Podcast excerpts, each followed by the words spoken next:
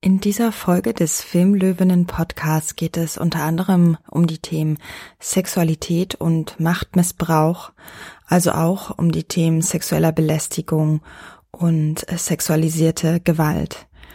Falls diese Themen euch potenziell triggern, überlegt euch vielleicht, ob diese Folge heute für euch das Richtige ist und oder ob es jemanden gibt, den ihr danach anrufen könnt, um über diese Folge und das, was sie in euch ausgelöst hat, zu sprechen.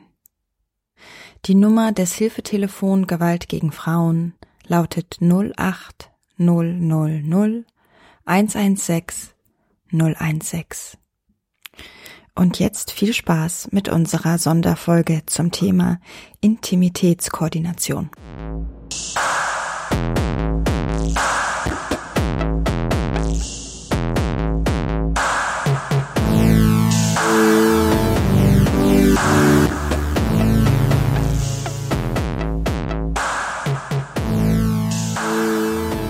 Hallo und herzlich willkommen zur zweiten Sonderfolge von Filmlöwinnen Alles außer Cat Content, dem Podcast zum feministischen Filmmagazin filmlöwen.de.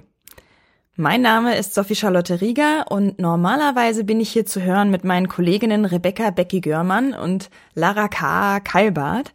Aber heute haben wir ja mal wieder eine Sonderfolge und deswegen sind meine Co-Sprecherinnen heute nicht dabei, dafür aber eine großartige Gästin, mit der ich über eines meiner absoluten Lieblingsthemen sprechen werde, nämlich Sex im weitesten Sinne, aber dazu später mehr. Äh, es handelt sich nämlich bei meiner Gästin um eine der ersten Intim Intimitätskoordinatorinnen in Deutschland. Was das genau ist, wird sie uns selber noch erzählen, aber ich möchte vorab noch kurz teilen, wie ich überhaupt auf dieses Thema auch aufmerksam geworden bin. Ich habe ja schon lange, also eigentlich seit ich feministisch über Film schreibe, habe ich mich auch immer mit der Darstellung von Sexualität in fiktionalen Filmen beschäftigt oder auch wie Sexualität instrumentalisiert werden kann. Und von da kam ich dann zum Thema sexualisierte Gewalt. Das hat, haben vielleicht Menschen, die mir in sozialen Medien folgen, auch schon bemerkt, dass ich mich damit sehr viel beschäftige.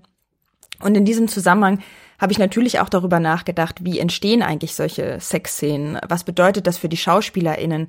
Welche Regeln gelten da am Set? Und insofern war ich dann Feuer und Flamme, als ich zum ersten Mal gehört habe, dass es tatsächlich so etwas gibt wie Intimitätskoordination. Ich weiß nicht mehr genau, wo ich es gelesen habe, aber es war irgendein Medium aus Großbritannien und ich, mein erster Impuls war, boah, ich schmeiß alles hin und werde äh, Intimitätskoordinatorin. Und dann habe ich aber gedacht, hm, ich weiß ein bisschen was über Film. Nein, ich weiß schon, eine, also groß viel, ja, weibliches Understatement. Ich weiß durchaus was über Film. Ich kann Film interpretieren, kritisieren und analysieren, aber so richtig über Filmproduktion selber, was da abgeht, da weiß ich nicht so viel drüber. Vielleicht bleibe ich doch erstmal beim Schreiben und Sprechen. Meine Gästin aber wiederum hat genau den richtigen Hintergrund dafür. Und jetzt endlich nach diesem langen Vorgelaber kann ich auch ihren Namen sagen, bei mir zu Gast äh, ist nämlich Julia Efferts. Sie ist Schauspielerin. Sie hat ihre Ausbildung in Paris und London erhalten und ihr könntet sie kennen, zum Beispiel aus der Serie Der Luck ist Up äh, bei Amazon oder auch in ähm, aus Julie Delpys letztem Film My Zoe. Und Genau, sie ist also Schauspielerin und hat 2019 dann in London bei Ita O'Brien, das ist so die äh, Koryphäe der Intimitätskoordination, würde ich jetzt sagen, aber vielleicht mag mich Julia gleich korrigieren, hat äh, also Julia Efforts die erste Ausbildungsklasse für Intimitätskoordination absolviert.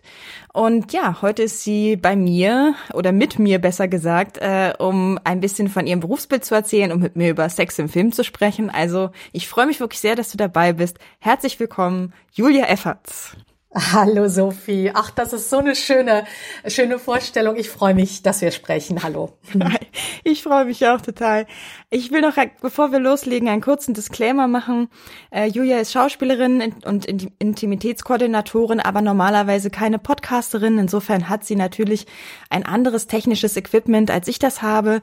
Und äh, es könnte also sein, dass sich der Podcast dann im Ganzen ein bisschen anders anhört, als er es normalerweise tut, wenn ich hier mit Becky und Lara spreche. Das äh, nur vorab und wir befinden uns auch immer noch in der Corona-Pandemie. Insofern sind sowieso auch so die Möglichkeiten, sich zu treffen und so weiter begrenzt. Wir sitzen also nicht im selben Raum, sondern sind virtuell miteinander verbunden. Ja, virtuell miteinander verbunden. Los geht's. Ich freue mich total. Meine erste Frage geht dann auch so in die Richtung, dass du dich bisschen vorstellen kannst. Erzähl mir und uns doch gerne erstmal, wie du vom Schauspiel zur Intimitätskoordination gekommen bist. Vielleicht sogar mit zwei Sätzen, wie du überhaupt zum Schauspiel gekommen bist. Dann haben wir ein bisschen Eindruck davon, welchen Weg du so gegangen bist. Ja, ach, das ist eine schöne erste Frage, äh, Sophie. Also wenn man mich fragt, äh, Julia, was, was machst denn du eigentlich so beruflich, dann ist eigentlich meine liebste Antwort die, ich bin äh, Geschichtenerzählerin, also ich bin Storyteller auf Englisch. Das heißt, für mich ist Schauspiel äh, tatsächlich äh, äh, Geschichten erzählen. Ähm, und wenn ich so zurückdenke, wie ich zum Schauspiel gekommen bin, dann war es wirklich ganz natürlich, einfach äh, aufgrund meiner großen Liebe äh, für Geschichten. Ich hatte immer eine blühende Fantasie, auch schon als Kind und ich fand das immer ganz toll, ähm, mich in andere Figuren hineinzufühlen, hineinzudenken in deren Geschichten und ähm, das so durch mich durch irgendwie so zu erleben und auszudrücken. Und ähm, meine Familie hatte gar keinen Background in jetzt in der kreativen Branche. Und das ist wirklich ganz äh, fast durch Zufall ähm, gekommen, dass ich irgendwann mal bei einem Vorlesewettbewerb als Kind entdeckt wurde. Und dann habe ich angefangen erst mit Synchronsprechen dann die ersten kleinen Rollen. Und irgendwie, äh, ich glaube, wenn man Schauspieler werden möchte, dann dann muss man es werden und dann dann dann macht man das einfach. Und ähm, wie gesagt, bei mir kommt es wirklich aus dieser großen Liebe für Geschichten und für das Erzählen von Geschichten. Und mm, die Intimitätskoordination ist für mich eigentlich so eine weitere Spielfarbe von auch gutem Storytelling. Und Vielleicht um ganz konkret zu erzählen, wie ich dazu gekommen bin. Ähm, ich fahre seit vielen Jahren nach Cannes, immer zum Filmfestival, ähm, ganz normal als Branchenbesucher, immer im Mai, ähm, was ja dieses Jahr leider leider nicht stattfinden wird. Und ich habe vor zwei Jahren, 2018, dort eben Ita O'Brien kennengelernt, die, wie du das schon auch richtig gesagt hast, sie ist eine der führenden Intimacy Coordinators und dort war gerade das Thema Harvey Weinstein in aller Munde und wir Schauspieler äh, äh, haben natürlich heiß auch darüber diskutiert, wie man positive Veränderungen in unserer Branche schaffen kann, damit eben sowas sich nicht wiederholt. Und dann fielen mir eben Ita O'Briens ähm, Intimitätsrichtlinien, die sie entwickelt hatte, in die Hand. Und ähm, ich habe die durchgelesen, es fuhr ein wie der Blitz. Und ich, ich wusste erstens meine erste Frage, äh, die ich mir selber stellte, war, ja, krass, warum gibt's das denn noch nicht? Weil alle Schauspieler kennen natürlich die Geschichten, die sich um die, äh, äh sag ich mal, um die Kuss- und um die Sexszenen äh, entwickelt haben und jeder hat dann eine, eine nicht so schöne Geschichte auch in der Regel parat. Naja, und dann war für mich irgendwie also ich habe mir da gar keine große Frage gestellt, sondern ich spürte sofort so instinktiv, boah, das ist so wichtig, wir brauchen das es ist ein Unding, dass es das nicht schon längst gibt. Und ich, was kann ich tun, um das irgendwie voranzutreiben? Und dann war erstmal mein Wunsch da, als Schauspielerin auch mich damit zu beschäftigen und für mich, für meine Arbeit zu lernen, wie kann ich intime Momente als Schauspielerin gut arbeiten, sicher arbeiten, dass ich mein Handwerk auf die Rolle anwenden kann und trotzdem safe bin. Und dann in einem zweiten Schritt habe hab ich dann letztes Jahr eben erfahren, dass Ita O'Brien erstmalig auch so eine Weiterbildung anbietet. Und dann, ja, dann bin ich nach London geflogen und habe das gemacht. Und also das war so ein, ja, braucht man gar nicht, musste ich mir gar keine großen Gedanken drüber machen. Das war für mich so einleuchtend. Es war ein Ruf. Es war ein, ein, ein Ja, Schicksal. total. Also ich, wie gesagt, als Schauspielerin wollte ich es wissen. Ich wollte einfach dieses Wissen und dieses Handwerk haben. Und dann in einem zweiten Schritt ähm, war das wirklich so, hey, ich möchte das, ich möchte diese Expertise auch gerne meinen Kollegen anbieten können am Set, weil das würde ich mir auch wünschen, wenn ich, wenn ich solche Szenen drehen würde. Mm, und ja, Genau. Vielleicht kannst du anhand der Ausbildung, sozusagen anhand der Ausbildungsinhalte für uns mal beschreiben, was das Berufsbild umfasst. Also wenn du jetzt sozusagen deiner chronologischen Geschichte weitergehst und von deiner Zeit dort mit Ita O'Brien erzählst, dass wir einen Eindruck bekommen, was eigentlich der Inhalt dieses Berufs ist, sozusagen. Was man da macht. Was, was, was macht denn so eine Intimitätskoordinatorin oder was lernt die? Ja, das ist eine ganz, oh, ist eine spannende Frage. also, so für, für Leute, die jetzt vielleicht auch mit der Branche nicht so vertraut sind, sage ich immer, also ein Intimitätskoordinator, das kann man sich vorstellen wie eine Stunt-Koordination, also wie jemand, der Kämpfe choreografiert. Also, wenn du in einem Film zum Beispiel, wenn du einen, einen Kampf hast zwischen zwei Figuren, dann hast du immer einen Experten daneben stehen, der, der den Schauspielern zeigt, wie sie sich so kloppen, sag ich mal, dass es echt aussieht, also dass die Schläge so geführt werden, dass es total echt aussieht und der Zuschauer das am Ende auch glaubt, aber dass sich die Schauspieler natürlich nicht in echt schlagen, dass keine echten Verletzungen entstehen. Es ist ein Handwerk und genau das Gleiche macht man auch als Intimitätskoordinatorin, nur eben für intime Szenen. Ich überlege aber, ich versuche das gerade mal möglichst präzise äh, aufzufächern, weil es ist wirklich ein spannender Beruf. Äh, unser Job ist es, im Vorfeld einer Produktion für klare Kommunikationswege zu sorgen. Das heißt, es muss für alle Beteiligten äh, schon im Vorfeld Klarheit bestehen über die intimen Inhalte, die man später arbeitet und dreht in einem zweiten Schritt arbeiten wir choreografisch. Wir sind im Grunde Bewegungschoreografen. Intime Szenen sind, wie ich gerade schon sagte, im Grunde wie, wie Stunt-Szenen oder wie Kampfszenen oder wie Tanzszenen. Das heißt, das sind Momente des körperlichen Storytellings und die brauchen eine, eine, eine, ich sag mal, eine choreografische Festlegung und Ausformung. Denn sie haben zusätzlich auch noch ein Verletzungsrisiko für die Schauspieler.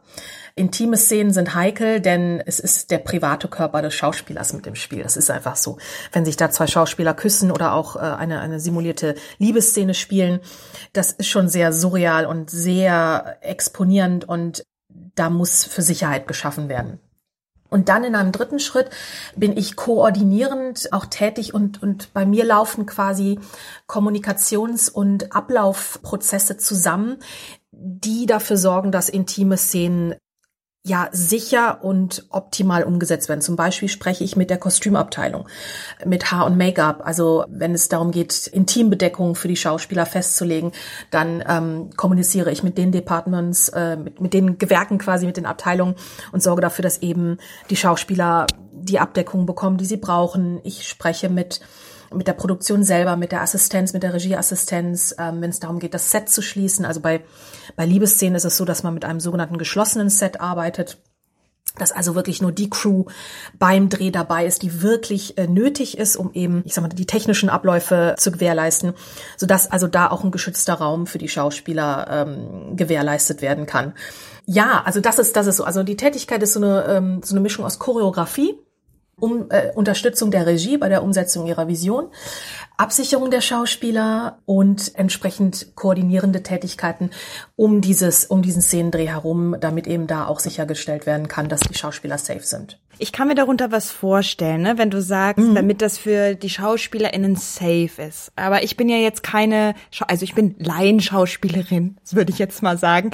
Äh, aber vor allem eher, wenn, dann habe ich Theater gespielt früher und nicht Film. Ich habe noch nie eine Sexszene gespielt. Ich kann mir also darunter, also ich kann mir nicht vorstellen, wie sich das anfühlt.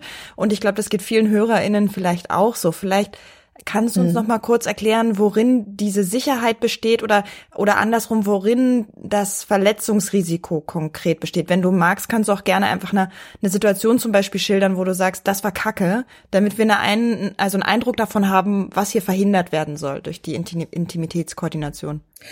Mhm. Als zum Beispiel ein, ein, ein Beispiel. Also das, Problem, das, das Problem fängt damit an, dass in der Vergangenheit es oft so bei intimen Szenen war, dass über diese Szenen nicht, nicht gesprochen wurde. Normalerweise ist es so, wenn man als Schauspieler eine Rolle spielt und man hat das Drehbuch, man kriegt das Drehbuch ja in der Regel schon einige Wochen vorher zugeschickt, man lernt die Zeilen, also man lernt seinen Text, man macht sich Gedanken zu der Figur. Und dann kommt man als Schauspieler zu dieser Szene, diese, die Liebesszene. Die ist in der Regel im Drehbuch wenig ausgearbeitet. Also ähm, das kann man sich so vorstellen als Schauspieler, ich lese das Drehbuch und auf einmal kommen wir zu der Sexszene und da steht eigentlich nur Sex. Er, er, er, geht, er geht auf sie zu, sie küssen sich, sie ziehen sich aus, sie schlafen miteinander. So, und dann hast du als Schauspieler erstmal, ja, Moment, ja, okay, oh, sie küssen sich, ja, okay, Moment mal, wie küssen sie sich?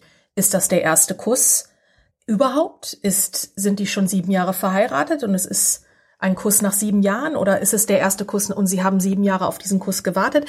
Es gibt, äh, verstehst du, mhm. es gibt so viele verschiedene Arten zu küssen und wer ist der Initiierende? Wer, wie wird darauf geantwortet? Welche Intention? Äh, wie, wie, wie, äh, wie schläft man miteinander? Also wenn man zehn verschiedene Menschen fragt, sie schlafen miteinander, hast du da ein Bild zu, dann hast du zehn verschiedene Bilder im Kopf. Und da fängt es an beim Drehbuch. Und da war es in der Vergangenheit so, dass Schauspieler dann in den Dreh reingehen. Und du musst immer bedenken, jede Szene in, äh, in, bei einem Dreh ist in der Regel sehr minutiös getaktet. Also wie gesagt, wenn du einen Stunt hast, dann wird das vorbereitet. Dann hast du da Sicherheitsvorkehrungen, du hast bestimmte Drills, da wird darauf geachtet, dass dass das minutiös durchgetaktet wird äh, und auch jede andere Szene, eine Dialogszene, die wird geprobt. Da da, da, da wird der Text durchgegangen, da wird geguckt, okay, wie, wie ist jetzt die Intention? Spannenderweise nur bei diesen intimen Szenen war es in der Vergangenheit immer so, dass darüber nicht geredet wurde. Das war nicht immer böse Absicht, das ist teilweise auch Unwohlsein. Also weil, wenn man mal überlegt, also so dieses über, über Sex reden und auch über Intimität reden, reden das, das fällt ja vielen schon im Alltag schwer. Und mm. niemandem wird an der Filmschule oder an der Schauspielschule beigebracht, über solche Szenen dann auch äh, zu reden oder wie man jetzt auch damit arbeitet. So, und dann war es in der Vergangenheit so, dass man dann als Schauspieler ans Set kommt man weiß, heute ist die, heute ist die Sexszene. Im besten Fall hast du deinen Szenenpartner vorher schon, habt ihr schon mal gedreht zusammen. Es kann allerdings auch sein, dass, dass du morgens in den Make-up-Trailer kommst und du wirst geschminkt und dann ha und die Haare werden gemacht und dann liegt da im, im besten Fall der Bademantel auch bereit. Aber dann triffst du irgendwie deinen Szenenpartner im, im Trailer oder vielleicht an der Kaffee, beim Kaffee nachher und dann war es oftmals so, dass dann bei dieser Szene ja, dass dann im schlimmsten Fall gesagt wurde, okay, so jetzt ähm, passt mal auf, ihr beiden, geht mal einen Kaffee trinken, also zu den beiden Schauspielern, äh, überlegt euch da mal was und dann bietet mir mal was an. Mhm. Und dann sind, waren die Schauspieler immer furchtbar auf sich alleine gestellt. Und wie gesagt, man kann es nicht oft genug betonen, solche intimen Momente, sie sind natürlich simuliert. Äh, es ist, es hat was ganz Surreales. Es ist eine große Verletzlichkeit da, weil trotzdem dein privater Körper damit drin ist. Ich kann mal ein Beispiel aus meiner eigenen Arbeit nennen. Ich habe meinen ersten Fernsehfilm im deutschen Fernsehen. Da hatte ich eben einen Filmehemann und den hatte ich zum Beispiel, den kannte ich vorher nicht, den, den habe ich dann morgens eben beim Schminken kennengelernt, war auch total nett und dann spricht man so alles ganz entspannt und dann trinkt man Kaffee zusammen und dann geht's quasi in die Hochzeitsszene das war alles gut und schön und dann werden halt Fotos gemacht, das ist alles okay und man, man steht so Arm in Arm, das ist alles okay und dann auf einmal kommt einfach die Regieanweisung, okay und jetzt küsst ihr euch. Und, äh, und dann stehst du da und, und was im Schauspieler dann abgeht, erstmal Drehs sind sehr eng getaktet, du hast keine Zeit. Also es, man ist eh immer hinter dem Drehplan, man hängt immer hinterher. Das heißt, man muss immer möglichst äh, effizient dann auch arbeiten. Und, und trotzdem hast du dann auf einmal da einen fremden Menschen, den du dann küsst und der war total nett, der Kollege. Und trotzdem äh, war es letztlich ein fremder Mensch, der auf einmal sehr nah an einem dran war. Und das war so ein ganz komisches, äh, zwiegespaltenes Gefühl. Einerseits, das ist mein Job, ich bin Schauspielerin, ich, ich kann das. Äh, und natürlich kann man das. Und trotzdem, und gleichzeitig ist da eine andere Stimme in einem, die sagt, krass, da ist jetzt jemand hier an, an meinem Mund äh, und das ist jetzt wirklich sehr intim, aber ich kenne den eigentlich gar nicht und äh, ich war wirklich sehr angespannt, weil es einfach, es war wie so eine Art Kaltstart. Das, das kann man sich so vorstellen, als würde man einen 100-Meter-Sprint laufen und du hast dich nicht aufgewärmt. Mhm. Auf einmal bist du ganz nah an jemanden dran, körperlich, und da war, da ist überhaupt keine Kontextualisierung und, und du bist quasi immer noch du privat und ich weiß nicht, ob das Sinn macht oder ob es das verständlich macht, aber das so fühlt sich das teilweise an und und das war jetzt auch nur eine Kussszene. Ne? Es, äh, wenn du dann auf einmal eine Nacktszene hast und eine Liebesszene und es stehen dann auch noch zehn Leute um dich herum und also das ist einfach, das ist einfach wahnsinnig heikel. Und dann ist eben die Problematik, dass in der Vergangenheit solche Szenen nicht choreografiert wurden. Also man hat früher nicht gesehen, dass das choreografisch körperlich zu arbeitende Szenen sind, sondern man hat die Schauspieler in der Regel einfach machen lassen. Also es war so ein bisschen eine Grauzone, wo die Schauspieler das einfach miteinander ausklamüsern mussten, äh, um es mal salopp zu, äh, zu formulieren. Und in dieser Grauzone sind Grenzüberschreitungen passiert. Nicht immer aus bösem Willen, sondern einfach, weil es keine Absprachen gab und weil es keine festgelegten Choreografien gab. Und das ist einfach ich ziehe noch mal den Vergleich zum Stunt.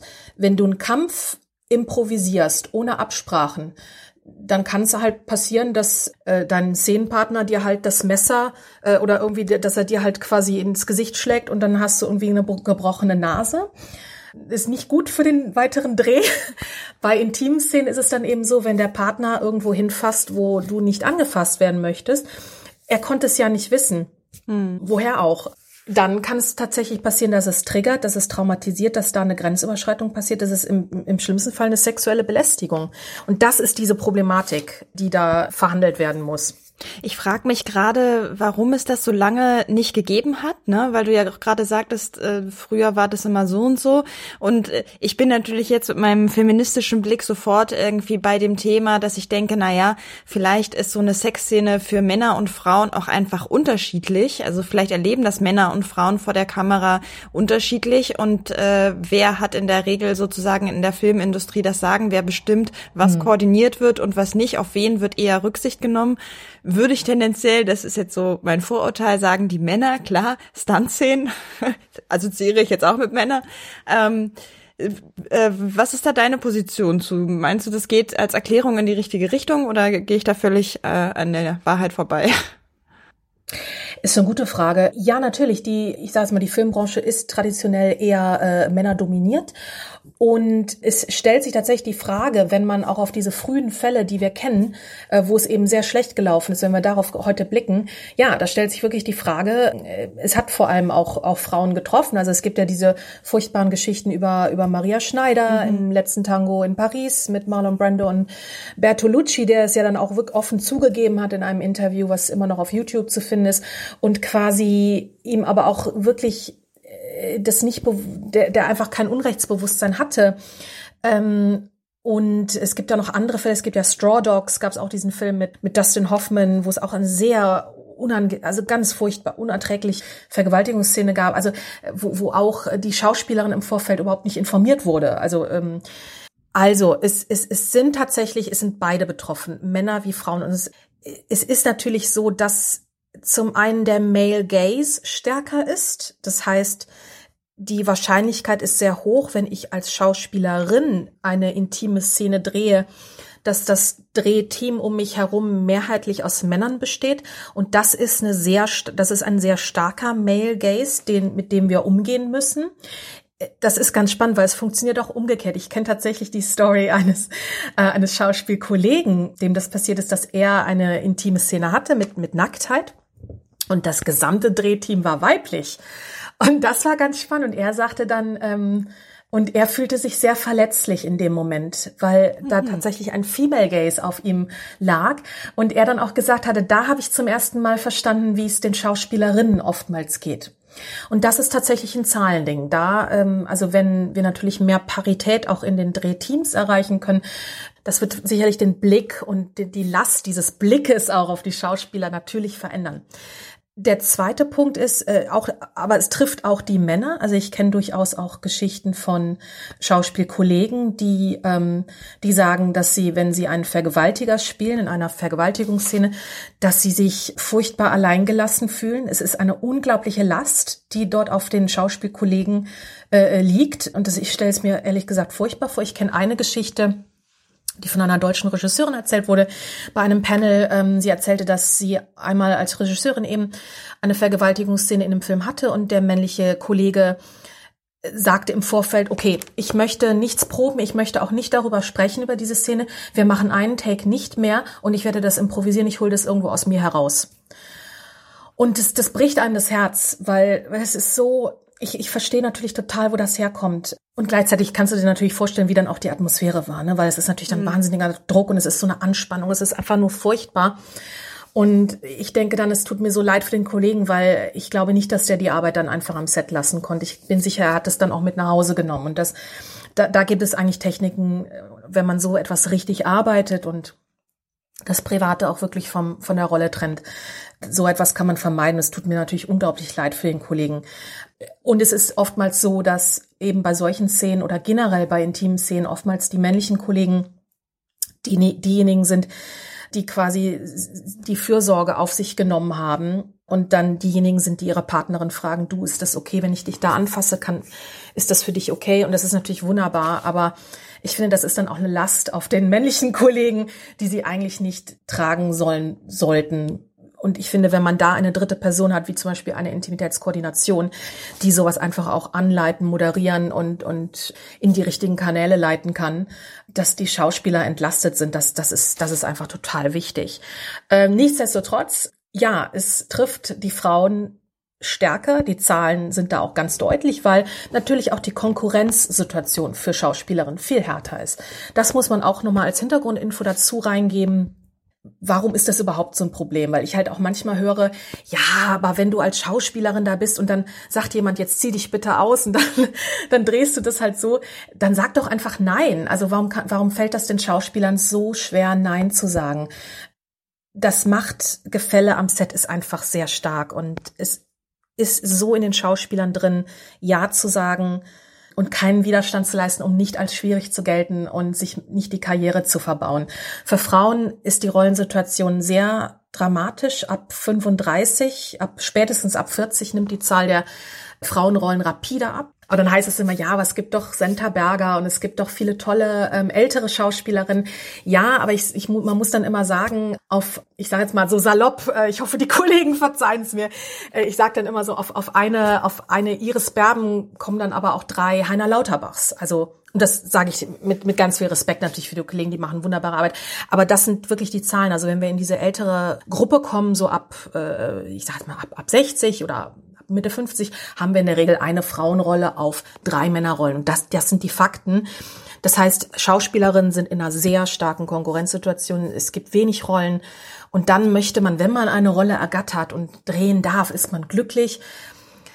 Und dann möchte man nicht schwierig sein, man möchte eigentlich nicht keine Probleme bereiten. Ähm, und um ein berühmtes Beispiel zu nennen, Emilia Clark hat das sehr schön in einem Podcast neulich auch erzählt, als sie den Jackpot gezogen hatte mit Game of Thrones da hat sie auch nicht keinen Widerstand geleistet. Also sie fühlte sich unwürdig, sie hat es einfach durchgezogen und ist dann halt auf die Toilette gegangen, hat dort geweint und kam zurück und hat dann eben die Nacktszene gedreht, weil sie, weil sie glaubte, sie es stehe ihr nicht zu, hier irgendwie was zu, hin zu hinterfragen. Hm. Das ist ja schrecklich. Ich finde das total bedrückend. Und ich frage mich, ja. Also diese Geschichte von Emilia Clark äh, zusammengenommen mit der Geschichte von dem Kollegen, der den Vergewaltiger spielen sollte. An den Stellen frage ich mich dann halt, warum brauchen wir dann diese Szenen? Also wenn ich, also zeigt das nicht schon ganz klar, dass wir nicht auch zweimal darüber nachdenken sollten, ob wir jetzt eine Vergewaltigungsszene überhaupt spielen? Also wie ist denn so deine persönliche äh, Position dazu? Zu dem Ausagieren wirklich von solchen Szenen?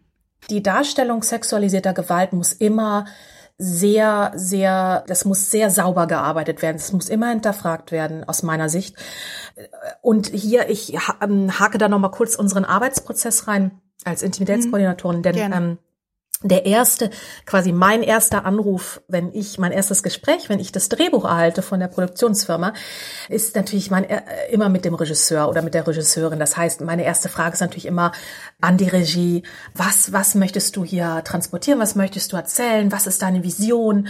Äh, und diese, diese Vorarbeit, die ist ganz wichtig, dass wir wirklich, dass alle wissen, okay, warum ist diese Szene eigentlich jetzt hier im Drehbuch? Und was erzählt sie? Was erzählt sie über die Figuren? Es ist ganz wichtig, dass, und das gilt übrigens für jede Szene im Drehbuch, ne? das, ist, äh, das ist, gilt nicht nur für diese Szene, aber für diese Szene ganz besonders. Jede Szene muss ihre Berechtigung haben, auch jede Dialogszene, jede Stuntszene. Ähm, und bei diesen Szenen ist es ganz wichtig, dass wir wissen, okay, was erzählen wir hier?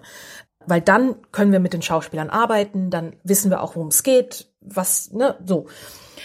Bei der Darstellung sexualisierter Gewalt ist es äh, aus meiner Sicht sehr wichtig, dass ganz klar ist, was hier erzählt wird und dass es nicht einem Voyeurismus dient, dass es nicht, nicht gratis ist. Äh, Im Englischen sagt man gratuitous. Und es ist äh, auf, auf, von der Choreografie her wichtig, dass es eben nicht als Sex erzählt wird. Also äh, eine Vergewaltigung quasi als, als eine Sexszene zu erzählen, ist ganz falsch und das befeuert meiner Meinung nach Rape Culture und, und diese, diese Problematik. Denn ähm, es geht hier nicht um Sex, es geht hier um was ganz anderes bei sexualisierter Gewalt. Und das muss erzählt werden. Und hier muss ganz, ganz, ganz genau auf, auch auf die Kamera, auf die Einstellung, auf äh, die Figuren geguckt werden und wirklich, es darf nicht angenehm sein. Ich, äh, ich weiß nicht, ob das das richtige Wort ist, aber es darf in keinster Weise irgendwie gratis, angenehm für den Zuschauer sein. Was meinst du mit gratis? Ähm, also das, das bezeichnet, dass man was filmt, einfach nur um irgendwie was zu befriedigen, um irgendeine so Art Voyeurismus zu befriedigen.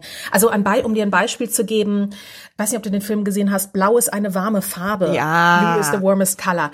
Ja. Das ist, zum, das ist zum Beispiel eine Szene, wo man im Englischen sagen würde, die ist absolut gratuitous, die ist, die erzählt nichts. Es geht einfach nur darum, dass da ein, ein Regisseur seine Kamera auf zwei, auf zwei nackte Frauen hält und sie einfach nur abfilmt um irgendeinen Trieb zu befriedigen. Und das ist im Grunde schon pornografisch. Also das, das ist wirklich, das kann man nicht gutheißen, sowas. Das ist ganz klar. Ähm, und das, das meine ich so damit, dass man, beziehungsweise dass man, man es nicht kritisch hinterfragt. Vielleicht ist das eine, eine, eine Erklärung. Man muss diese Szene kritisch hinterfragen und man muss sie kritisch filmen und wirklich auch ein Statement da machen. Und man kann sie wirklich nicht als, als Sexszene filmen weil das würde sie quasi legitimieren. Also, mhm. verstehst du, wie ich das meine? Ja, total. Ja, also um, um eben den Punkt, den wir sprachlich machen, nämlich dass sexualisierte Gewalt eben Gewalt ist und kein Sex. Ja. Ne? Genau. Äh, um das sozusagen auf, auf, äh, ins Bild zu übersetzen, diese sprachliche Unterscheidung ins Bild zu übersetzen. Ja, und genau, und diese bildliche Übersetzung, die ist nämlich so wichtig, weil was ich oft, was ich mir, das ist ganz schlimm, wenn man so eine Ausbildung gemacht hat in Intimitätskoordination, dann guckt man sich nämlich auch Liebesszenen ganz anders an. Und dann, dann guckst du auf einmal auch auf die, klar, du guckst auf den Schnitt, du guckst auf den Sound, du guckst auf die, äh, auf die Kamera, äh, auf die, auf die Einstellung. Und man, man sieht natürlich viele Stereotype auch, ne, gerade auch eben in diesem Kamerablick, Stichwort Male Gaze, Female Gaze und das muss man wirklich äh, hinterfragen. Hm. Ich frage mich äh, dabei, ab wann äh, wirst du denn überhaupt konsultiert? Also ab wann, also bei einer Vergewaltigungsszene ist es relativ klar. Bei einer, wenn da steht, äh, sie schlafen miteinander, ist es auch relativ klar. Jetzt bei dem äh, Kuss zur Hochzeit, da denke ich schon wieder so, hm, weiß ich nicht, ob ich da jetzt spontan an Intimitätskoordination gedacht hätte. Also wo ist denn sozusagen die Grenze, dass gesagt wird, so jetzt ist es so intim, das muss jetzt koordiniert werden? Mhm. Da gibt's zwei Sichtweisen. Aus Sicht der Produktionsfirma ähm, äh, hängt es davon ab, wie die Produktion die Gefährdungsbeurteilung macht. Also äh, im, äh, letztlich ist das ein Risk Assessment. Der Auftraggeber ist ja die Produktionsfirma, das heißt, die müssen eben gucken, so wie sie es auch bei Stunt- und Kampfszenen machen, die machen so eine Art Risikoanalyse und gucken, wie ist da die Verletzungsgefahr. Es kommt wirklich aufs Projekt an und auf die Situation. Ein Kuss kann für zwei sehr erfahrene Schauspieler jetzt kein, da, da kann jetzt das, ich sag mal, das Verletzungsrisiko ist geringer. Wenn du jetzt zwei Teenager hast, also sehr junge Darsteller, für die vielleicht dieser Kuss auch der allererste Kuss überhaupt sein könnte, das heißt, der erste reale Kuss ist quasi auch der Kuss dann auf äh, vor der Kamera. Da ist natürlich, ich sag mal, das, das Verletzungsrisiko entsprechend höher. Also es kommt wirklich ganz, ganz auf den Einzelfall an.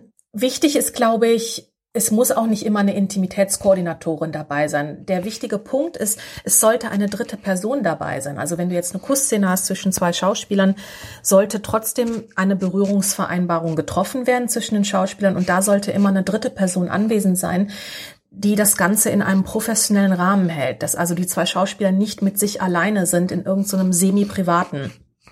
Also das, was du meintest mit überlegt euch mal was?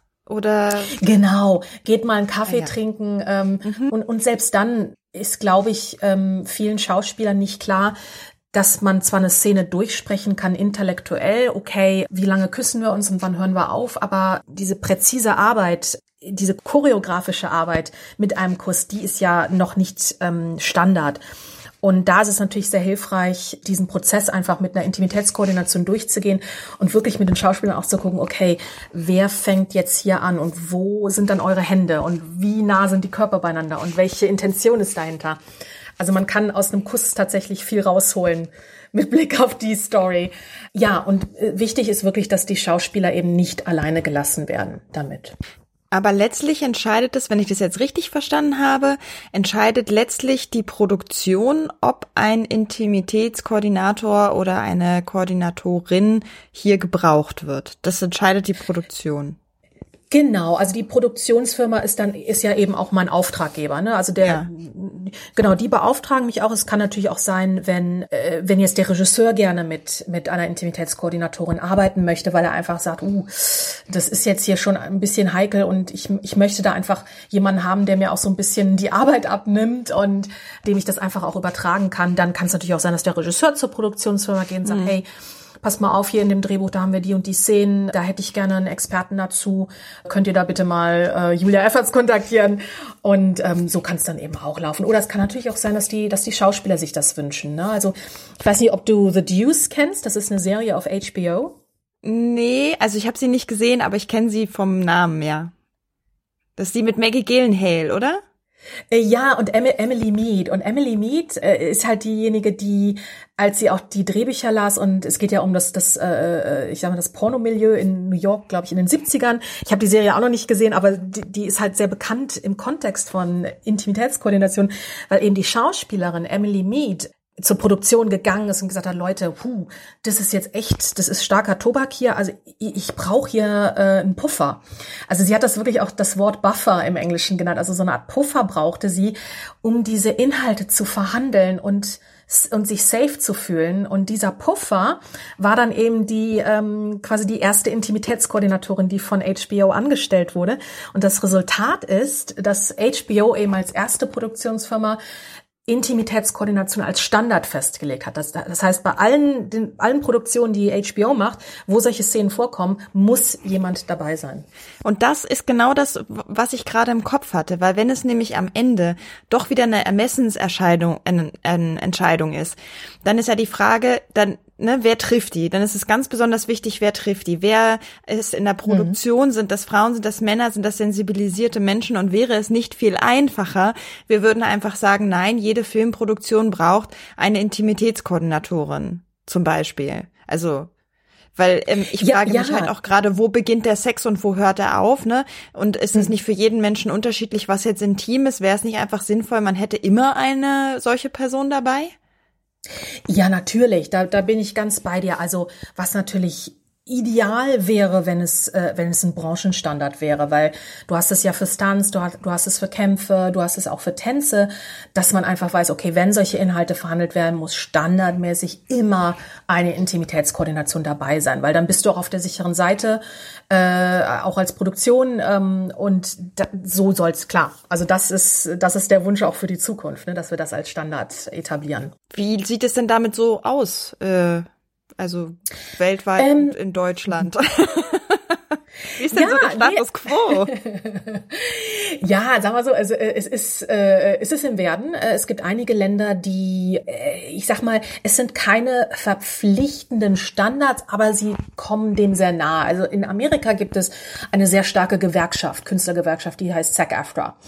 Und diese Künstlergewerkschaft hat jetzt eben ähm, äh, quasi den äh, die Intimitätskoordination als Standard festgelegt. Also sie nennt es Guidelines, aber diese Gewerkschaft ist sehr mächtig und die, das ist auch schon sehr bindend, ne? auch mit den, äh, mit den Honoraren, die gezahlt werden und so weiter und so fort.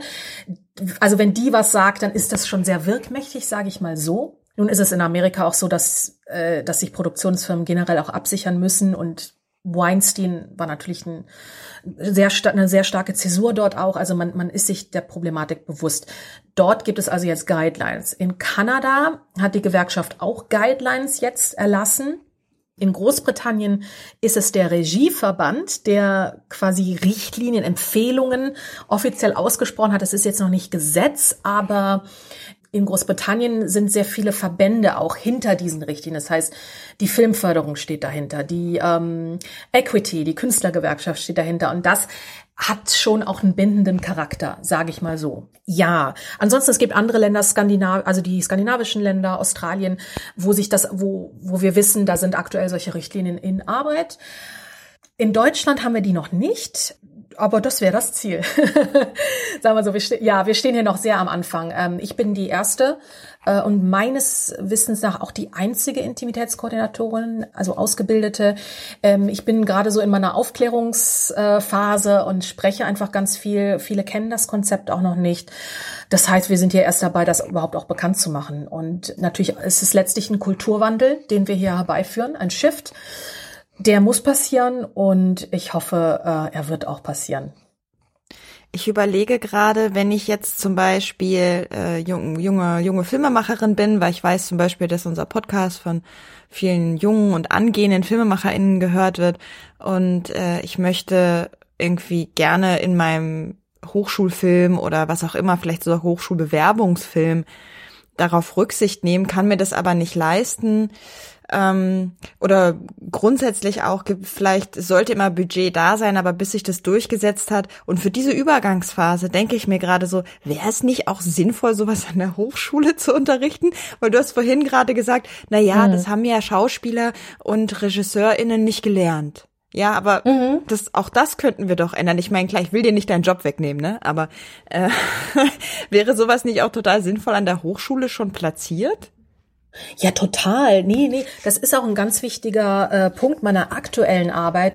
Also ich, ich ähm, kontaktiere natürlich auch die Filmhochschulen und die Schauspielschulen, weil ich der Meinung bin, das muss äh, verpflichtender ähm, Teil der Ausbildung sein für, für Regie, auch für die Produktionsstudierenden und für Schauspiel. Ähm, ich weiß, es gibt an der an der ähm, Filmuni in Potsdam, da gibt es tatsächlich eine Professorin, die ein Seminar anbietet, das nennt sich Liebesszenen da würde ich gerne mal zugucken. Also sie ist aber auch meines Wissens nach die einzige, die, die sowas wirklich auch standardmäßig anbietet. Aber das muss Standard sein an allen Ausbildungsstätten und ich merke, das Interesse von den Nachwuchsfilmemachern ist auch groß an dem Thema. Also die sind da sehr sensibel. Ähm, die bisherigen Projekte, an denen ich gearbeitet habe als Intimitätskoordinatorin, waren auch Hochschulprojekte und das war super. Und man merkt richtig, die, das ist denen wichtig den jungen Kolleginnen und Kollegen es gut zu machen, es richtig zu machen. Und man merkt, sie, sie, sie wissen auch nichts darüber. Also sie sind da wirklich sehr dankbar für dieses Input. Äh, sei es nur das, äh, das, das fängt an bei, bei Genitalbedeckung. Ne? Also es ist auch teilweise sehr lustig. Also wir haben auch viel Spaß bei dieser Arbeit. Und aber wenn ich natürlich erzähle ich denen alle auch, okay, damit kannst du arbeiten. Ähm, da, und das ist einfach wichtig für die Regisseure auch zu wissen. Womit kann man denn so arbeiten? naja, also es gibt, äh, es gibt so kleine Beutelchen, ähm, also es sind, äh, das sind die Genitaltaschen. Das ist ein geiles Wort. Ja, also es ist wirklich und ja, da da können die Männer wirklich alles verpacken und das kann man oben wirklich wie so ein wie so einen kleinen Beutel so zuschnüren. Ähm, es sollte bequem sitzen. Ähm, dann gibt es hautfarbene hautfarbene Abkleber für unten. Das kann man sich vorstellen fast wie so eine Art äh, Tanga, nur ohne die Seitennähte. Äh, also den klebt man vorne, also wie so ein Streifen, den man so vorne hochklebt und dann hinten durch die mhm. Poritze hochklebt. Den Stichwort Diversität, den gibt es mittlerweile auch in unterschiedlichsten Hauttönen. Das ist auch was, was man mit bedenken muss. Dann gibt es äh, Kissen, die, die ich teilweise, wenn ich dann auch mit dem mit der Kostümabteilung spreche, die muss die Kostümabteilung, manchmal kann sie sie äh, wirklich so ähm, selber auch anfertigen. Das sind so kleine Polster, so hautfarbene, ähm, in der Regel für, für die Schauspielerin, wo man so eine äh, Barriere schaffen kann zwischen ihr und ihrem männlichen Partner äh, denn es ist ganz wichtig bei, bei Sexszenen mit Nacktheit ist es äh, ganz, ganz wichtig, dass kein direkter Hautkontakt im Genitalbereich stattfindet zwischen den Schauspielern. Das ist nicht angemessen, das wollen wir verhindern und aus offensichtlichen Gründen und ähm, da, da kann man eben entsprechende Barrieren auch ähm, verwenden. Genau, und natürlich dann eben die Brustwarzenabkleber gibt's natürlich auch, ne? Klar. Nun gibt es ja auch Filme, die diese Grenze ganz bewusst auflösen. Du hast vorhin gesagt, zu blau ist eine warme Farbe. Ich bin da übrigens ganz deiner Meinung, ne? Ähm, mhm. Da hast du gesagt, das ist, das ist schon irgendwie, geht in Richtung Pornografie. Und ich überlege mhm. mir gerade, wo ist denn da der Unterschied oder wieso dürfen da Genitalien nicht auf Genitalien treffen? Also es gibt ja auch Filme, die genau mit diesem Übergang spielen zwischen Pornografie mhm. und Spielfilm und auch in der Pornografie gelten ja bestimmte Regeln und Schutzmechanismen, um die Darstellenden eben zu schützen oder ein Safe Space zu bilden. Mhm. Warum ist es so eine Grundregel, dass gesagt wird, nee, Genitalien nicht auf Genitalien? Wo ist die Grenze? Ist eine gute Frage. Also erstmal äh, nichts gegen Porno, ne? Also Porno ist einfach pornografische Filme, die gibt es, die sind auch Teil unserer Kultur. Es ist halt eine andere Branche und über die ich eben auch nichts sagen kann. Die hat seine Berecht äh, ihre Berechtigung und so. Im Schauspiel ist es so, im Schauspiel ist es immer noch gespielt. Es ist nicht echt. Und vielleicht noch was so zum Thema Echtheit. Ich hole mal ganz kurz aus und dann komme ich zu deiner Frage mhm. zurück. Ja. das Interessante ist, ähm, wenn wir einen Film sehen als Zuschauer, mit Stichwort Sexszene, ähm, wissen wir letzt, wir glauben alles, was wir da sehen, also es ist glaubwürdig. Also ich nehme mal das Beispiel Bruce Willis, ja. Wenn Bruce Willis sich irgendwie eine Schießerei liefert mit irgendjemandem und Bruce Willis wird erschossen, ja, ne, die Figur wird erschossen, dann glauben wir, dass das die Figur tot ist. Aber wir wissen natürlich, Bruce Willis, der Schauspieler, der ist nicht tot. Das ist ja nicht echt, ne? Das ist ja, ne? Das ist immer noch eine Fiktion. Wenn jetzt aber Bruce Willis eine Sexszene hat in dem Film und generell bei Sexszenen stand immer diese Annahme im Raum, das muss irgendwo echt sein. Also wenn das jetzt, wenn die das jetzt nur spielen, dann ist das gespielt, dann ist es nicht echt. Und diese äh, Fragestellung bei intimen Szenen, dieses echt, diese echte Leidenschaft, die wir da, die die Schauspieler haben müssen, diese Chemie, dieses, das dürfen die jetzt aber nicht spielen, diese Leidenschaft, was für keine andere Szene gilt. In allen anderen Szenen wissen wir, es wirkt auf uns echt, aber wir wissen, es ist Schauspiel. Das, äh, finde ich, sollte jedem zu denken geben. Und nein, es ist gespielt. Diese Leidenschaft, die wir da sehen, es ist gespielt. Es ist ein Handwerk und es ist nicht echt und die schlafen nicht in echt miteinander. So, Klammer zu. Jetzt zum Thema, ähm, warum soll da unten kein echter Kontakt zwischen den, äh, zwischen den Geschlechtsteilen sein? Naja, weil es ist, es ist ganz klar, es ist eine Grenzüberschreitung. Es, es ist kein echter Geschlechtsverkehr zwischen den Schauspielern. Es sind zwei Figuren und die Schauspieler müssen in ihrem intimen Körper geschützt werden. Ich meine, wenn, wenn jetzt zwei Schauspieler sagen, es gibt ja diesen Film ähm, Intimacy, ich glaube, es war mhm. Patrice Chéreau, genau, mit äh, Mark Rylance, zauberhafter Schauspieler, wunderbar, ich liebe ihn. Ich glaube, da war es tatsächlich nicht simuliert. Wenn zwei Schauspieler diese Entscheidung für sich treffen und da appelliere ich auch immer an die Schauspielkollegen, es ist auch in eurer Verantwortung, das Drehbuch durchzulesen und zu sagen, hey, ja oder hm, nee, das ist nicht meins. Und wenn das für die Schauspieler, wenn sie sagen, hey, wir machen das, ja, dann sind das zwei erwachsene Menschen, äh, die das machen, die das machen. Für mich wäre das was da, das wäre für mich nichts. Also als Intimitätskoordinatorin, da würde ich sagen, nee, da wird eine Grenze überschritten. Der Schutz geht ja auch in beide Richtungen. Ne? Es kann ja auch sein, wenn die zwei Schauspieler sagen, hey, für uns ist es total fein, am Set nackt zu sein. Wir laufen auch zu Hause nackt rum und wir sind da total entspannt und wir können auch unsere, unsere Geschlechtsteile dürfen auch in Kontakt sein, die dürfen auch offen sichtbar sein. Super. Aber was ist mit was ist mit dem Fokuspuller? Was ist mit dem Kameramann? Was ist mit der Tonfrau? Ne, was ist mit den Set-Leuten? Was ist mit der Crew, die da drumherum steht und das sieht? Vielleicht ist es dem Kameramann unangenehm, Geschlechtsteile zu sehen. Verstehst du, wie ich das meine? Also, hm. Äh, das geht so ein bisschen in, in das Thema Nacktheit nur zwischen Bitte und Danke. Also Nacktheit ist ein Kostüm für die Schauspieler. Es ist, es gehört der Rolle. Die Nacktheit gehört der Rolle. Das heißt, so wie wir arbeiten, ist es zum Beispiel so, dass die Schauspieler ihre Bademäntel anhaben. Und wenn sie dann ins Motiv gehen und auch an den Anfang der Szene, dann kommen die Bademäntel runter, Regisseur sagt bitte, es wird gedreht. Und sobald der Regisseur Danke sagt oder Cut im Englischen, dann kommt eben das Kostüm und dann bekommen die Schauspieler ihre Bademäntel äh, und sind wieder angezogen, dass man also wirklich sehr sauber trennt. Die Nacktheit für den Take, für die Rolle der Schauspieler ist bedeckt und geschützt. Insofern letztlich die Grenze, wo verläuft die Grenze? Wie gesagt, für mich ist der Standard der, dass die äh, Geschlechtsteile äh, abgeklebt sein müssen, dass kein direkter Kontakt ist. Das hat auch, würde ich jetzt mal sagen, gesundheitliche Gründe, hygienische Gründe. Dazu übrigens auch, dass wir beim Küssen standardmäßig ohne Zunge arbeiten. Das sollte vielleicht auch erwähnt werden. Also der mhm. Standard ist, dass Schau Schauspieler sich ohne Zunge küssen. Es sei denn, sie vereinbaren miteinander, dass es für beide Seiten okay ist, wenn mit Zunge geküsst wird. Das ist in, dann ist es okay. Es ist einfach wichtig, das zu respektieren, denn die Zunge im Mund des anderen ist nun einmal äh, ein, ich sag mal, ein Eindringen in den privaten Körper des anderen. Das muss vorher abgesprochen und bewilligt werden. Also dieser mhm. berühmte Consent, von dem wir oft sprechen. Und es wäre auch gut, wenn der Atem frisch ist dann. Und ähm, aber das sind so Standards, dass man einfach vorher auf dem Kaugummi, ne, dass der Atem frisch ist und dass man darauf achtet, dass es ne, nicht unangenehm ist. Angenehm ist, ja. So, das sind das sind so die Standards. Also wie gesagt, es gibt sicherlich Ausnahmen, aber das ist halt was für mich eben, das ist dann eben einfach was anderes. Hm. Ich habe so das Gefühl, wenn, wenn du darüber redest, dann fühle ich mich sehr erinnert an Diskussionen, die wir so in feministischen, sexpositiven Kreisen zum Thema Sexualität führen. Also dieses Consent, Einverständnis geben, viel kommunizieren.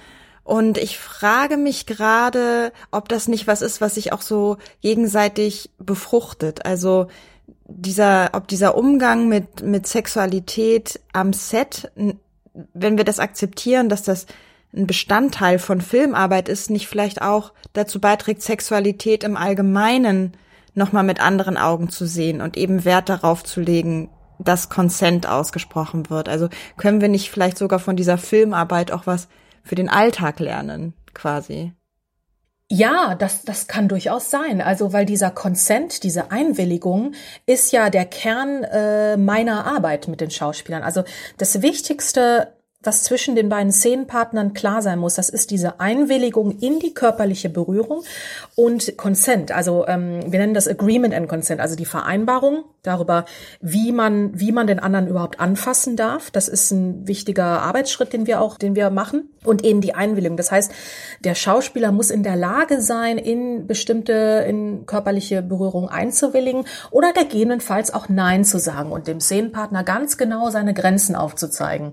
Ähm, das ist eigentlich eine ganz schöne Übung. Das ist so die Grundübung, die wir immer am Anfang machen, wenn wir mit Schauspielern arbeiten. Dieses, dass die, das kann man sich vorstellen wie so kleine Stecknadeln, also sinnbildlich gesprochen, dass sich quasi die zwei Szenenpartner gegeneinander so die Körper abstecken und wirklich genau sagen, hier ähm, äh, kann ich dich kann ich dich am Arm anfassen und dann sagt der andere ja nein in der Regel ist es ja weil Arm ist ja relativ unverfänglich und, und das bietet dem anderen eine unglaubliche Freiheit letztlich weil ich werde auch immer gefragt ja, ist das denn dann nicht irgendwie so total beschränkend? Nein, überhaupt nicht. Im Gegenteil, weil wenn ich weiß, wo ich den anderen anfassen kann, dann, dann, dann habe ich Klarheit und dann kann ich in die Tiefe gehen, dann kann ich richtig arbeiten.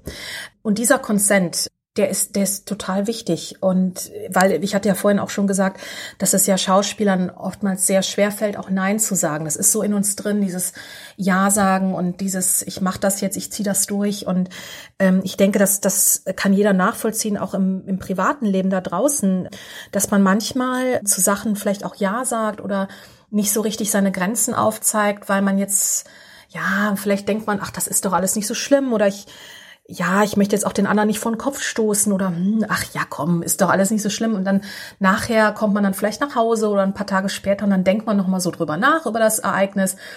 Und dann merkt man so im Bauchgefühl, hm, ganz ehrlich, ich hätte eigentlich doch lieber gerne auch meine Grenze aufgezeigt und hätte eigentlich lieber gerne gerne gerne nein gesagt oder ich weiß nicht wie es dir geht aber ich hatte das früher früher mehr heute nicht mehr so dass ich früher oftmals ja zu was gesagt habe weil ich irgendwie helfen wollte oder weil ich auch man will halt auch nett sein, ne? Man möchte irgendwie, ne, so. man möchte halt Ja sagen und dann im Nachhinein merkt man aber, ah nee, eigentlich, eigentlich wollte, äh, ich habe eigentlich gar keine Zeit oder ich habe, äh, nee, ach, ich habe jetzt eigentlich heute wollte ich lieber Nein sagen.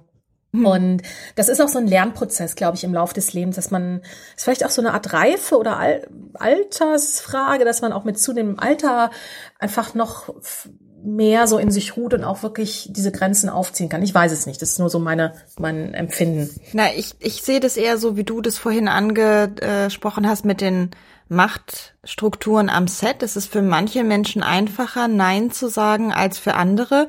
Und in dem Moment, wo wir ein Konstrukt drumherum haben, wie zum Beispiel diese Intimitätskoordination oder ein Konzept von Consent, an, an das wir uns einfach halten, enthebeln wir diese Machtstruktur. Weil wenn wir grundsätzlich fragen, ist das okay, äh, wenn ich dich hier anfasse, wenn wir grundsätzlich die Möglichkeit dafür schaffen, dass jemand halt auch sagen kann, nee, möchte ich nicht, dann mhm. ist schon wieder mehr gewährleistet, dass alle Menschen wirklich auch ihre Grenzen äh, wahren können und äh, safe sind, ne, sicher sind. Also so, ja. so würde ich das sehen. Und da sehe ich schon eine große Chance von von der Intimitätskoordination ausgehend auch bewussteren Umgang mit mit der Berührung anderer Körper einfach zu schaffen. Mhm.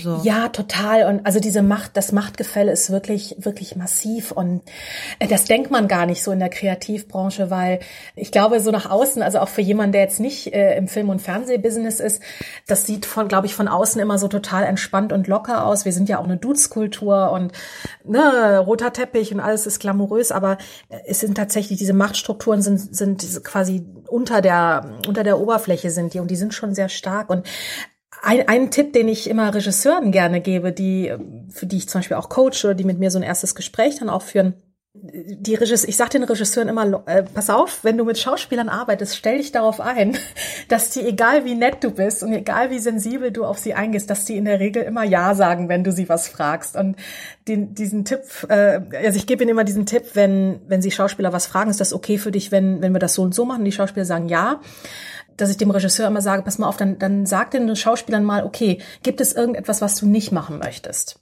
Und mach einfach mal diesen Umdrehtest, dass du mhm. die Schauspieler einfach mal herausforderst, auch mal Nein zu sagen, weil das ist wirklich so egal, wie nett der Regisseur oder die Regisseurin ist.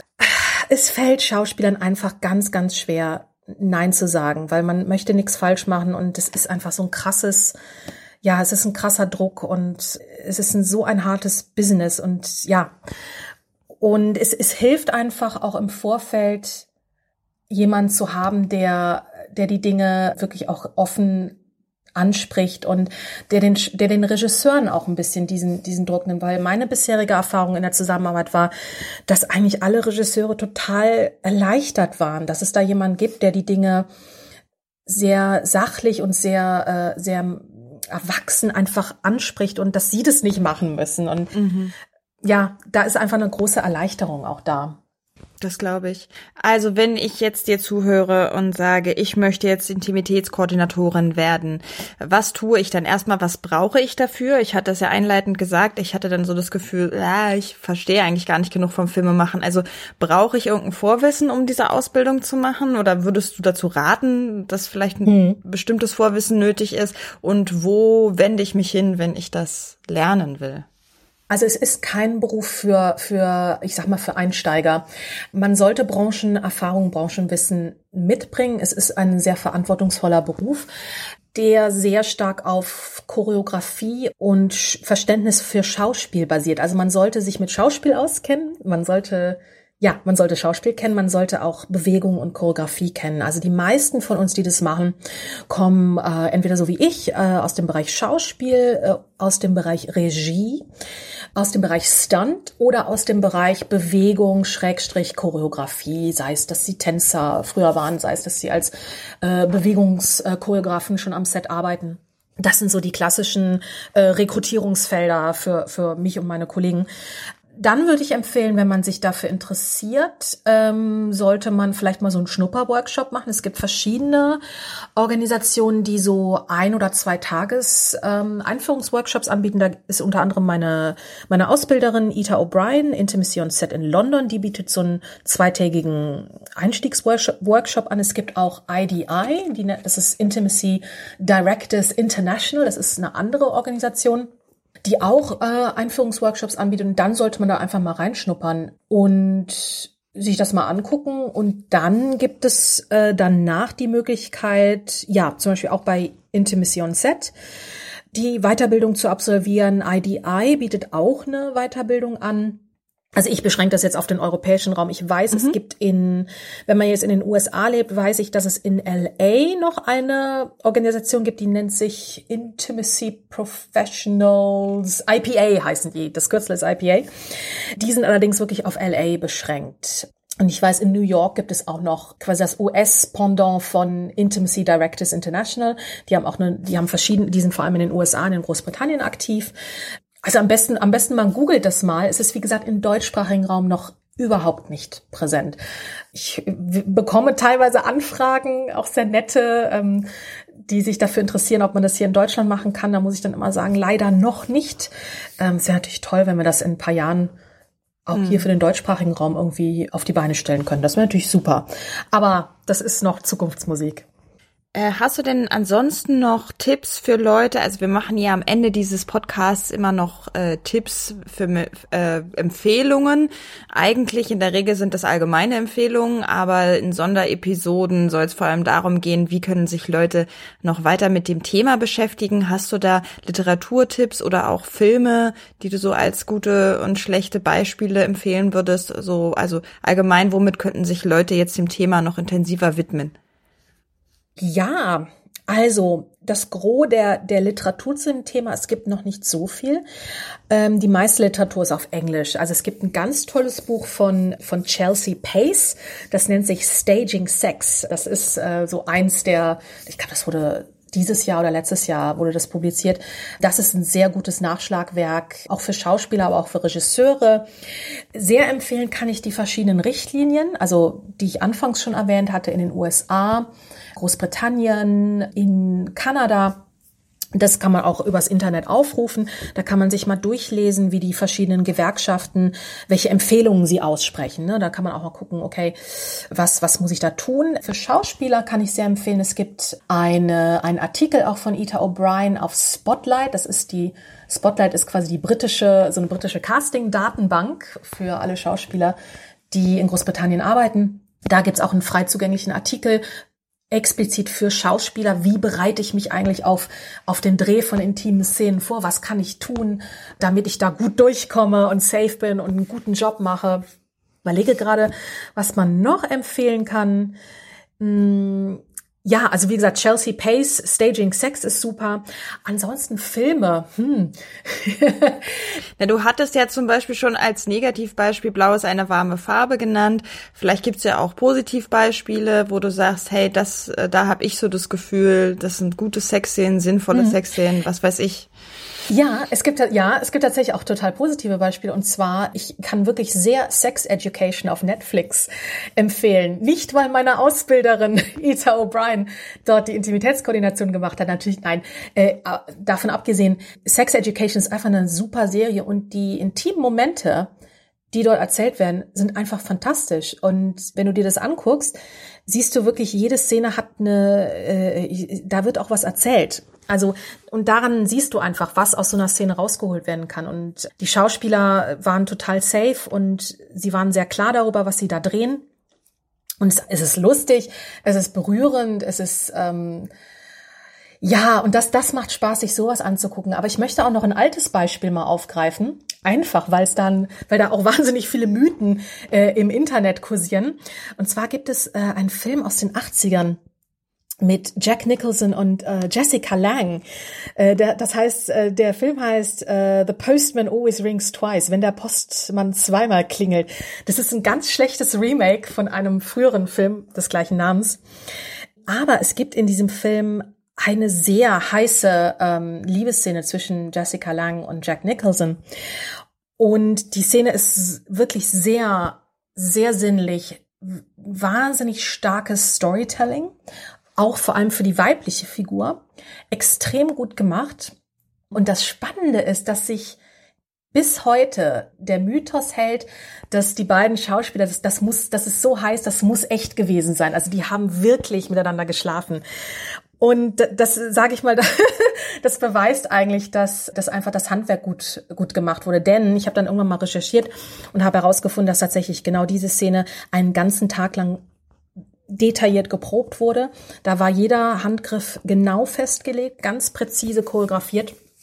Und das war vor, das war in den 80ern, also die waren quasi wirklich davor ihrer Zeit weit voraus. Und letztlich ist es eine perfekte Mischung aus schauspielerischem Handwerk, guter Regie, guter Kameraführung und alles kommt zusammen in dieser filmischen Illusion, die bis heute scheinbar für diesen Mythos schafft, dass, dass, dass die Leute irgendwie sagen, oh man, krass, ja. ja, irre. Und es, nee, das war so lustig, weil ähm, ich hatte tatsächlich mal eine, eine Diskussion in den sozialen Netzwerken wo dann äh, auch ein, ein Kommentator irgendwie sagte, ach, das ist doch so, wir brauchen keine keine Choreografie, das ist doch das also das muss echt sein, guck mal hier. Und deswegen ist dieser Film das das zeigt es doch, dass wir sowas nicht brauchen. Und dann hat er genau diesen Film äh, quasi da äh, angebracht als Argument. Und da musste ich sagen, sorry, aber genau dieser Film war ins bis ins Detail durchgeplant. Und das zeigt was was so eine Choreografie und was so eine Probe, so eine Planung wirklich ausmacht in der Qualität nachher. Und, und ja. das, äh, das, das widerlegt dann vielleicht auch das eventuelle Vorteile, dass Menschen jetzt haben könnten, wenn das alles vorher durchgesprochen ist, das sieht es nicht mehr echt aus, in Anführungszeichen. Ne? Dann ist ja der Film sozusagen das beste Beispiel für uns. Ja, und vor allem, man muss da auch mal wirklich ganz klar, klare Kante zeigen. Jemand, der sagt, das ist nicht mehr echt, äh, wenn das durchgesprochen, durchchoreografiert ist, also Entschuldigung, aber das ist dann jemand, der Schauspiel nicht versteht. Denn das ist der, das ist der Job des Schauspielers. Also äh, so eine, wenn du eine Dialogszene Szene siehst im Film, da siehst du wahrscheinlich den 30. Take der Dialogszene. Und trotzdem wirkt es frisch und echt auf dich, weil das ist der Job der Schauspieler, dafür zu sorgen, ein Skript, das sie schon zwei Monate bei sich zu Hause hatten, äh, die können den Text äh, vorwärts, rückwärts, seitwärts sprechen. Ähm, und trotzdem ist das die schauspielerische Kunst, ist dann bei Take 35 immer noch frisch und spritzig und leidenschaftlich aussehen zu lassen, egal wie oft sie jetzt den Satz schon gesagt haben. Und das muss man verstehen. Das heißt, so ein Bernardo Bertolucci, Entschuldigung, der über Maria Schneider und über diese furchtbare Szene im letzten Tango sagte, ich wollte ihre echte Reaktion als Mädchen, nicht die gespielte Reaktion der Schauspielerin. Ich wollte, dass sie ihre Demütigung und ihre Wut in echt fühlt. Das ist ein Schlag ins Gesicht jedes Schauspielers. Und das geht nicht. Und da muss ich sagen, Herr Bertolucci, da haben Sie als Regisseur nicht verstanden, was Schauspiel ist. Und ähm, ja, er, er kann sich nicht mehr verteidigen und trotzdem muss das so gesagt werden. Das, das geht überhaupt nicht. Ähm, äh, denn Schauspiel ist, ist Handwerk und ähm, ja, äh, die, das, was wir als glaubhaft später auf der Leinwand sehen, das ist, äh, das ist, das, das ist die hohe Kunst des Schauspiels. Und, und im Gegenteil, ein Schauspieler, der angstfrei diese Szene dreht und safe ist und genau weiß, was er da spielt, was er sagt, was er tut, welche Handlung er vornimmt. Das ist ein Schauspieler, der ganz frei und tief und voll spielen kann. Und dann kriegen wir am Ende eine Megaszene. Das, das muss Standard sein das ist gut, glaube ich, dass wir das am Ende jetzt nochmal geklärt haben. Also ich fand, das war jetzt gerade nochmal ein ganz äh, starkes Statement und, äh, und Beispiel für dieses Trennen von oder für das Definieren von Schauspiel und für das Ziehen von klaren Grenzen. Vielleicht jetzt abschließend ja. noch, nicht nur vielleicht, sondern ganz bestimmt, sag uns doch äh, unbedingt, wo die Leute, die dir jetzt eine Stunde zugehört haben, eine gute Stunde zugehört haben, äh, wo die Leute dich finden können, wie sie mit dir in Kontakt treten können. Also eine Webseite oder vielleicht finden wir dich auch in sozialen Netzwerken. Wie, wie können die Leute dich finden? Ja, total. Also ich freue mich immer über Fragen und Anmerkungen und ähm, ja, man kann mich ganz einfach im, im Netz finden unter ähm, www.juliaefforts.com. Da findet man auch Info über meine Tätigkeit als Intimitätskoordinatorin. Man kann auch direkt über www.intimitäts mit AE intimitätskoordination.de kann man mich auch finden. Ich bin auf allen gängigen Kanälen, äh, Facebook, Twitter, Instagram, ähm, immer at Julia Efferts.